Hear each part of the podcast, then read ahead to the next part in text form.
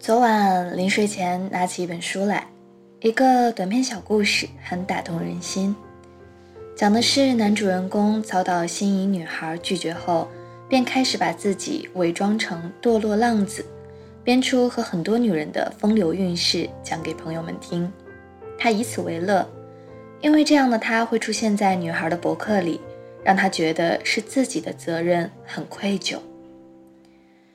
我们究竟有多少个自己，在领导上司面前言听计从的好下属，和朋友们嘻嘻哈哈的女汉子，爱情里小鸟依人的贤妻良母，都不仅仅是这样。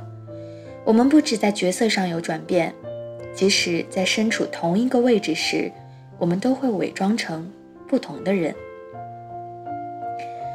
如果你问问我之前的几任男朋友，你会发现，从他们口中得到完全不一样的我，就好像和他们交往过的我只是同名而已。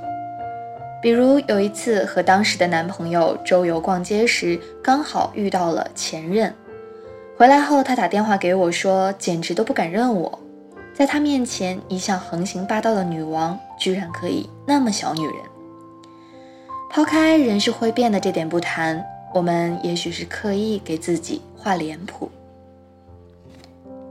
前任从追求我开始就是低姿态，把我当女神一样捧得高高在上，因为我知道这就是他对我的第一定位。而周游大我很多，气场强大到我相形见绌，于是瞬间就变身了小妹妹的状态。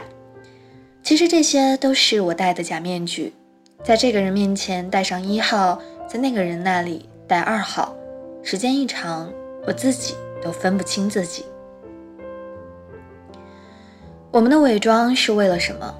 故事里的男主人公只为了以另外一种方式让女孩记住他，便像贴着别人的皮来生活。他每天幻想着自己应该的样子，在城市里行走，和遇到的每一个陌生人都强调自己的浪子风范。像这种角色扮演，我们多数人都经历过。小时候玩过过过家家，我们模仿爸爸妈妈的样子，而现在我们对扮演的把戏烂熟于心，好像只有这样，才能在与人顺利的持续交往。不知道是不是很多人像我一样很反感相亲，两个人坐在那里很尴尬的议价，各自端着一副设计好的面具。企图察言观色，却同样也看得到假象。我经历过几次相亲，就再也不参与，退出适婚女性的相亲大潮。我希望我是真实的，让我的爱人看到最纯粹的那个我。